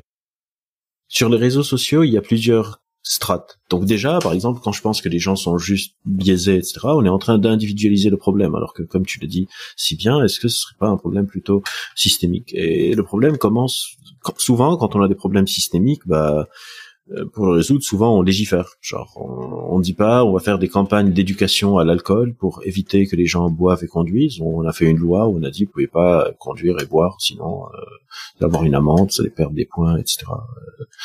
Euh, avec les réseaux sociaux, c'est un peu plus compliqué. Donc effectivement, on pense que ça polarise la société, mais au final, on n'en sait rien pour une raison très basique, c'est que les algorithmes des réseaux sociaux sont opaques. On n'y a pas accès. Et ça, c'est très très problématique parce que les réseaux sociaux, c'est un peu technique, euh, jouent un double jeu qui est pas très honnête. On n'a pas de cadre législatif encore pour les réseaux sociaux et eux, ils essayent de, de, de faire un double jeu. Donc là, par exemple, je te parle, mon ordinateur est branché à l'électricité. Mon électricité arrive de chez EDF, je pense, ou je sais plus, de Total Energy, je sais plus chez qui je suis, chez quel fournisseur.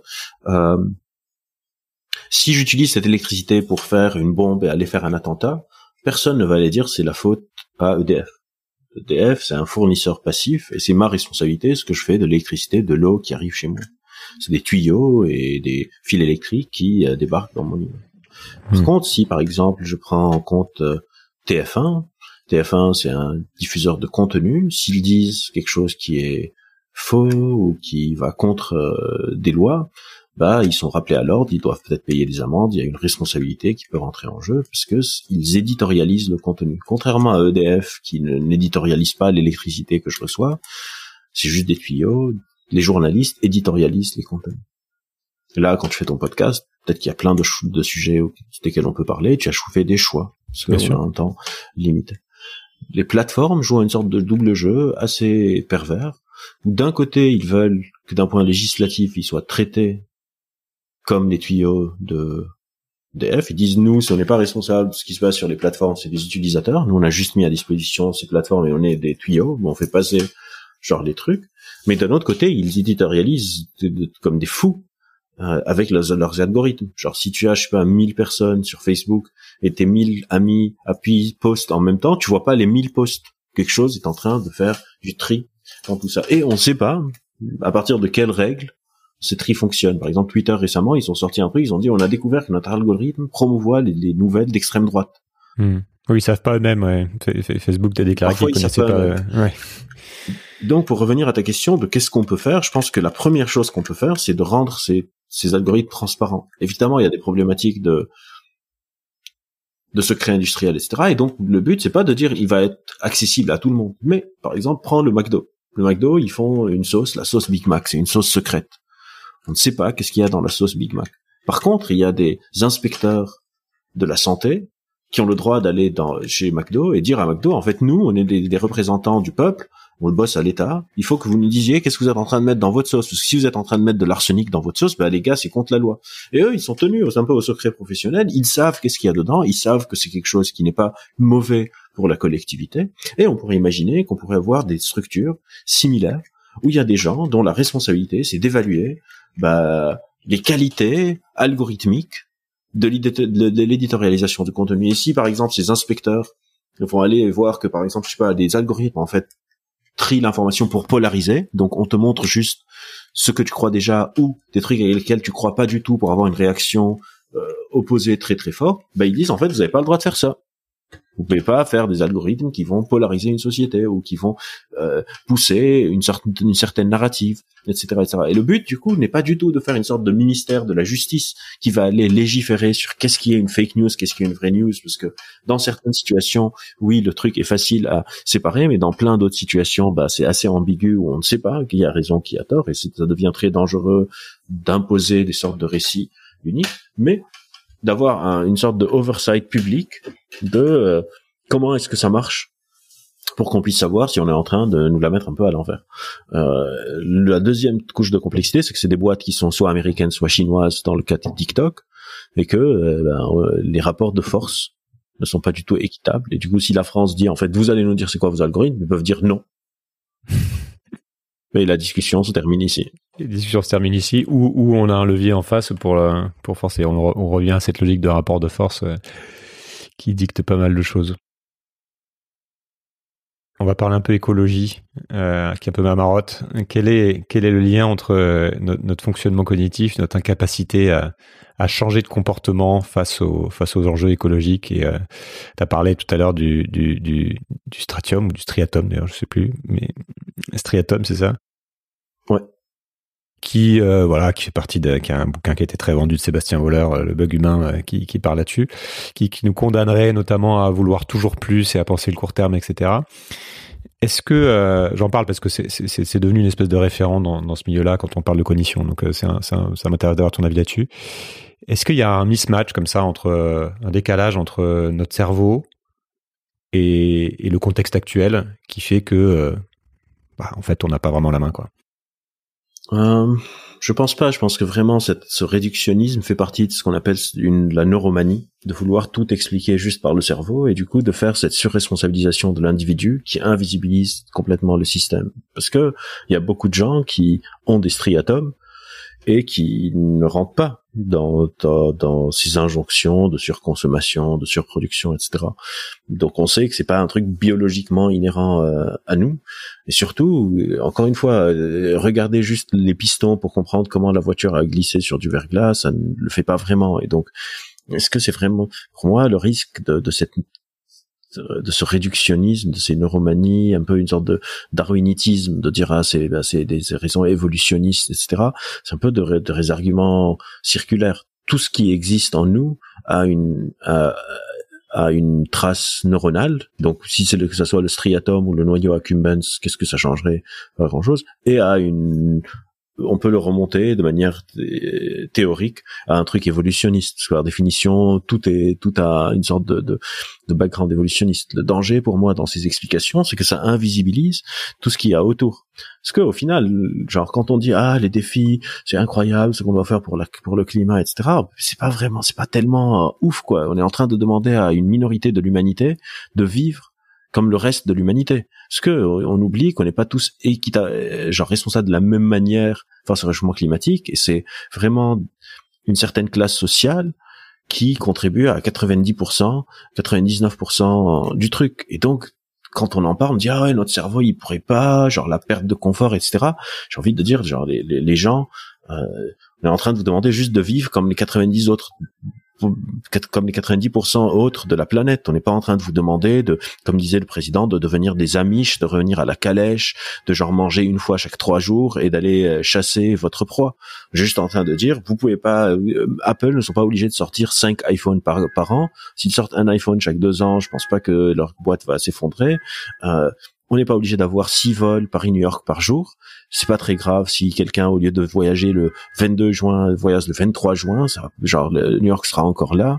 Et du coup, c'est comme si on présente la le problème de manière complètement excessive d'un point de vue comportemental, alors que c'est des leviers systémiques. On revient à cette notion de, on a besoin aussi de faire des lois.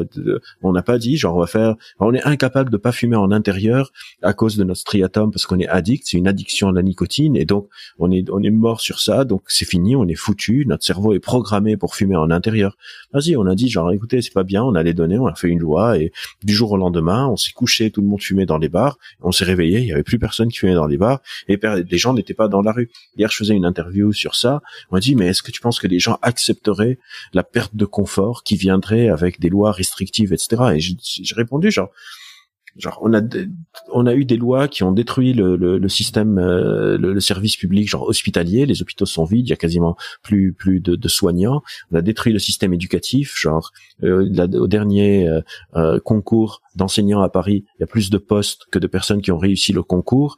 Les inégalités sociales se creusent et on accepte relativement bien ça. Et soudainement, on croit que si on dit, écoutez, vous pouvez plus avoir cinq vols par jour, il faut avoir genre trois vols par semaine ou quatre vols par semaine par une heure, je sais pas, je, je donne des chiffres absurdes. Il va y avoir genre, genre des milliers de gens qui vont manifester dans les rues et qui vont aller prendre l'Élysée d'assaut.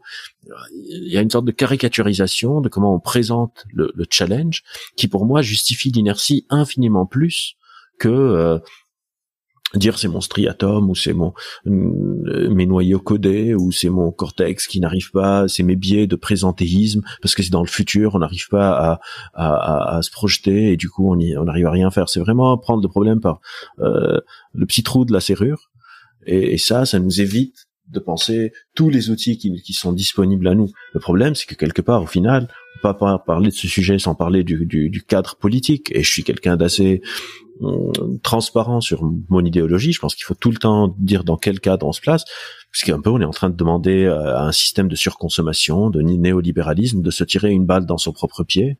Et ça, c'est pas quelque chose qui se passe en général. Personne, genre les gens qui décident euh, n'ont pas une motivation de se tirer des balles dans leur propre pied. Et donc c'est un peu compliqué. Pour moi, c'est ça qui bloque vraiment, c'est que les gens qui doivent prendre les décisions nécessaires n'ont aucune motivation de le faire parce que c'est elles qui ont le plus à perdre. merci d'avoir euh, d'avoir replacé toute, toute, cette problématique dans un contexte plus large. Ça me ça pose la question aussi de la cognition. Tu, as parlé en fait du, fait que tu avais une certaine catégorie de personnes, et notamment ceux qui sont euh, les plus consommateurs de ressources, d'énergie, euh, dont euh, les gens dans les pays développés font partie dans une certaine mesure. Et puis tu as aussi la couche de, des puissants, comme on va les appeler, ceux qui tirent, qui tirent les ficelles, qui font les lois, qui, qui décident des algorithmes, qui ont encore plus de responsabilités parce que c'est eux qui verrouillent un peu les choses. Les puissants de ce commun, euh, pardon, les puissants de ce monde en tant, en tant commun d'être puissants, d'avoir euh, du pouvoir ou de la richesse. Enfin, il y a plusieurs leviers. Quelles conditions est-ce qu'il faut pour en arriver là? Et qu'est-ce que l'acquisition du pouvoir produit sur la cognition qui fait que ça verrouille tout? Est-ce qu'il y a, qu'il y a des choses à dire là-dessus? Alors, je pense que la première cognition qu'il faut avoir, c'est d'être bien né, au final. Genre, il y a des études assez dingues qui montrent par exemple que les, je pense que c'était les 14 familles les plus riches de Florence sont les mêmes depuis genre 8 siècles. Que les familles les plus riches d'Angleterre sont les mêmes depuis 1450, un truc comme ça. Donc, il y a une dimension, genre le mythe de la méritocratie, c'est des biais de sélection, de dire oui, mais regarde lui, il est parti de rien. Bah, il y a une personne sur 10 000 qui, qui sur 10 millions, peut-être, je sais pas, je donne des, des, des, frais, des, des pourcentages un peu aléatoires, des faux chiffres, mais très peu de personnes, genre, arrivent par le, le, mérite et le travail du truc. Il faut avoir des connexions, il faut déjà commencer avec un avantage qu'on a euh, acquis à un moment. Donc déjà, il faut être né dans un pays dit développé, genre tu as beaucoup moins de chances de devenir puissant si tu es né, euh, euh, je sais pas, euh, au Pakistan, euh, que si tu es né dans la Silicon Valley. Donc déjà, ça, c'est pas quelque chose que tu choisis. Et deux, encore une fois, il faut avoir les connexions. Genre, si Trump est bah, est devenu président de la République, euh, président des États-Unis, c'est pas une république, mais président des États-Unis, c'est une république, président des États-Unis.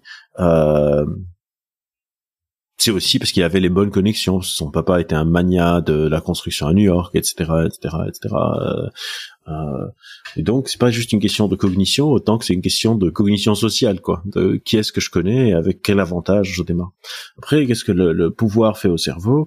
Ben, Ça dépend en pouvoir en quoi. Parce que je peux avoir un pouvoir genre sur ma petite commune. Je peux être le maire de ma petite commune et jouer les caïds euh, comme si j'étais genre euh, Gengis Khan et euh, je peux être donc ça dépend de Dieu aussi euh, genre en anglais on dit small fish in a small pond. Si je suis genre big fish in a small pond si je suis la plus grosse poisson dans la, le petit étang dans lequel je suis bah j'ai j'ai du pouvoir. Et donc c'est peu difficile de, non mais est-ce qu'il n'y a pas quelque chose qui a en, commun dans dans notre fonctionnement cognitif ou dans dans dans dans, dans, dans, dans tout ce dont on a parlé qui fait que plus on a de pouvoir plus on veut le, le, le garder euh, tu vois, pour revenir à cette idée de est-ce qu'il y a quelque chose en nous qui vient de notre nature qui crée ça, qui, qui, qui fait que finalement, c'est certains types de pouvoirs aussi qui vont se maintenir au pouvoir ou qui vont se comporter d'une certaine manière. Et puis, ou alors, une fois qu'on a le pouvoir, on commence à se comporter euh, d'une manière qui fait que finalement on veut plus le lâcher. Enfin voilà, il y a, a peut-être. Euh, Je pense que les que les puissants ont les mêmes règles, obéissent aux mêmes règles cognitives que que nous autres quoi. Ils ont les mêmes biais, ils ont les mêmes tempéraments, etc. Et c'est pour ça que on a besoin de, de verrous, de systèmes qui peuvent nous protéger de nos propres dérives. Genre, on l'a vu là aussi avec Trump. S'il s'il y avait pas un cadre étatique assez puissant, il serait encore président à vie. Il a perdu et genre non, et il a essayé de faire genre une sorte de, de coup pour récupérer le Capitole. Et donc, oui, bien sûr qu'il y a des dérives, bien sûr que euh, on pourrait imaginer qu'on n'a pas envie de, de, partir, ou bien en tout cas, on veut pas. Je pense qu'il y a des différences individuelles. Hein, je pense pas que chaque faux personne qui arrive à un poste de pouvoir automatiquement euh, ne veut plus euh, le lâcher, mais je pense que c'est un enjeu tellement important qu'on peut pas le laisser au hasard un peu du tempérament de la personne qui arrive. Il y a, je sais pas, on n'est pas tous des Marc Aurèle hyper stoïques. Je suis empereur euh, euh, romain, mais euh, je suis hyper humble, machin, machin. Peut, pour chaque Marc Aurèle, il y a peut-être un Néron ou peut-être un, un, autre empereur plus sanguinaire, je sais pas, un César. Et c'est important. C'est là où on revient à cette notion du S-frame, le, le, frame, le cadre systémique, comme comme le nomme Nick Chater, de d'avoir des verrous qui s'assurent qu'on ne dépend pas des aléas, des tempéraments des uns et des autres. Après, il y a aussi d'autres corrélaires qui rentrent en jeu, c'est que si on est dans des cercles de pouvoir, ben, il y a aussi une homogénéité qui va rentrer en jeu. On a tous des moyens similaires. Si moi j'ai un pote qui est milliardaire et qui me dit ah demain on va aller faire euh, la fête sur mon jet privé, euh, sur mon yacht privé en Afrique du Sud, et moi je suis issu d'une classe euh, moyenne voire d'une classe populaire, ben, je peux pas me payer le billet pour aller faire la fête avec eux. Donc par par effet quasi naturel, il y a des des euh, des cercles qui vont s'entrecouper et on est des animaux sociaux. Du coup, si moi je suis pote avec toi et que demain j'ai un truc que je veux mettre en place, bah, je vais pas aller trouver quelqu'un d'autre. Je vais me dire bah il y a Julien, je le connais, je lui fais confiance, donc je vais demander à Julien de venir se mettre dans ce truc. Et donc ça crée des conflits d'intérêts. Il y a le mimétisme, des conflits d'intérêts. Donc je pense pas qu'il y a une sorte de cynisme je dis je suis en position de pouvoir, donc je vais faire ça, je vais faire ci. Autant que euh, c'est quelque chose qui se fait euh, euh, naturellement et donc on a besoin d'avoir des, des leviers qui peuvent empêcher ces dérives qui peuvent être euh, normales quelque part. On arrive aux questions de fin. Euh, les questions que je pose un peu à, à tout le monde. Euh, quand tu quand tu regardes l'époque actuelle avec euh, avec ta sensibilité, tes connaissances, hein, qu'est-ce qui te qu'est-ce qui t'inquiète ou au contraire te te booste, te donne espoir, te travaille sur ton biais de, de positivité?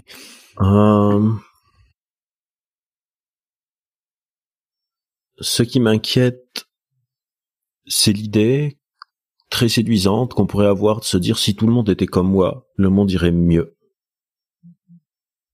De croire que, en fait, c'est un peu les gens qui sont le problème, qu'il faut les éduquer pour qu'ils réalisent que moi j'ai raison et les autres ont tort. Je pense qu'il y a aujourd'hui vraiment cette idée séduisante où chacun est convaincu que suffirait juste qu'on soit tous comme moi et on verrait que ça, ça résoudrait le problème, etc. On a besoin d'une diversité d'approches du réel pour pouvoir saisir sa complexité. Et en tout cas, si tout le monde était comme moi, on serait tous dans la merde. Ça, c'est clair, net et précis dans ma tête. Parce que ça, c'est un truc qui m'inquiète beaucoup. Cette idée est vraiment très, très séduisante. C'est-à-dire, si tout le monde comme moi était comme moi, irait, le monde irait mieux. Et, ça entraîne tout ce qui est euh, logique de, de name and shame, de, euh, de voilà, group bias, out group bias, genre ça, ça, ça active plein de, de, de, de, trucs, de vouloir oui exactement shamer, sortir les gens qui pensent pas comme moi, leur, les blâmer. En gros, quand on dit les gens sont, ça c'est le deuxième truc qui m'inquiète, c'est quand on s'extrait d'un truc genre les, les gens n'aiment pas l'incertitude, les gens ont besoin d'être rassurés, il faut éduquer, il faut etc. Ça, ça m'inquiète un peu. C'est comme quand on dit je suis coincé dans un embouteillage. On n'est jamais coincé dans un embouteillage, on fait partie de l'embouteillage. Genre je, je suis en train de quand je suis dans un embouteillage, mes potes trouvent ça drôle. Je leur dis je suis en train de contribuer à un embouteillage. Au final, c'est vraiment ça qui est en train de se passer. quoi. J'en parle comme si je suis extérieur à l'embouteillage, que tout le monde a décidé de venir sur le périph juste pour me coincer dans l'embouteillage. Genre, il y a une sorte de complot. On va tous aller sur le périph à 19h pour qu'Albert soit coincé dans l'embouteillage. Je contribue à un embouteillage. Du coup, ça, c'est un truc un peu dans mon domaine qui, qui m'inquiète. Le deuxième truc, c'est clairement le réchauffement climatique. Genre, clairement. Tu as, tu as eu comme invité Thibaut Grissinger, on est ensemble au Act Lab, etc. C'est vraiment quelque chose qui moi m'inquiète euh, parce que euh, j'ai une petite fille, parce que euh, ça sent pas bon, parce que on n'a même pas commencé à savoir comment amorcer une sorte de, de, de potentiel quelque chose. Alors, t'as, t'as, t'as, t'as des pistes sur euh, sur euh, comment bah, persuader, convaincre. Euh, bah, je pense que c'est pas un truc juste individuel. alors, je pense... alors c'est pas le sujet en fait. Non, je pense que ça, ça, ça a quasiment peut-être déjà été fait presque même. Genre, on est, genre, il y a de moins en moins de climato-sceptiques, etc. L'acceptabilité est là. C'est maintenant la systématisation qui est difficile d'accepter qu'il faut réduire euh, en PIB, d'accepter qu'il faut prendre un coût économique, etc. C'est ça qui devient un peu plus euh, compliqué. Euh, je trouve ça très bien ce que tu dis parce que je suis tout à fait d'accord. Tu vois, un, bon exemple de biais. Pour finir, tu as déjà cité des livres, mais est-ce que tu as deux, livres que tu conseilles de lire absolument dans sa vie? Bah écoute, il y a plein de biais de récents sur cette question. Tu me poses la question aujourd'hui. Si tu l'avais posé hier, ça aurait été un autre livre probablement. Donc deux Bien livres. sûr. Il faut que je le passe à deux livres.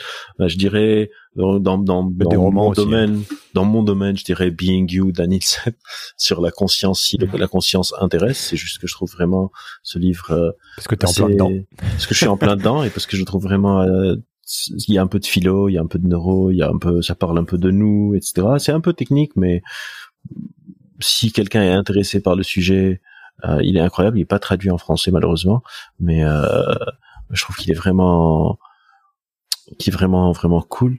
Euh, et un autre livre, un peu aussi de science, mais qui n'a rien à voir avec les neurosciences, que je suis en train de lire, que je suis presque fini aussi, s'appelle Entangled Life. C'est sur les champignons. C'est un peu la vie cachée des champignons, comment les champignons jouent un rôle dingue euh, dans, dans notre monde. Et, et j'ai appris plein de trucs. Je trouve vraiment le livre, comment c'est écrit et tout. C'est assez fascinant. En plus, l'auteur s'appelle Merlin Sheldrake. Et je trouve que c'est C'est un nom assez classe pour un livre euh, sur les champignons et un peu une sorte de, de, de mystique euh, de la vie cachée euh, euh, des champignons.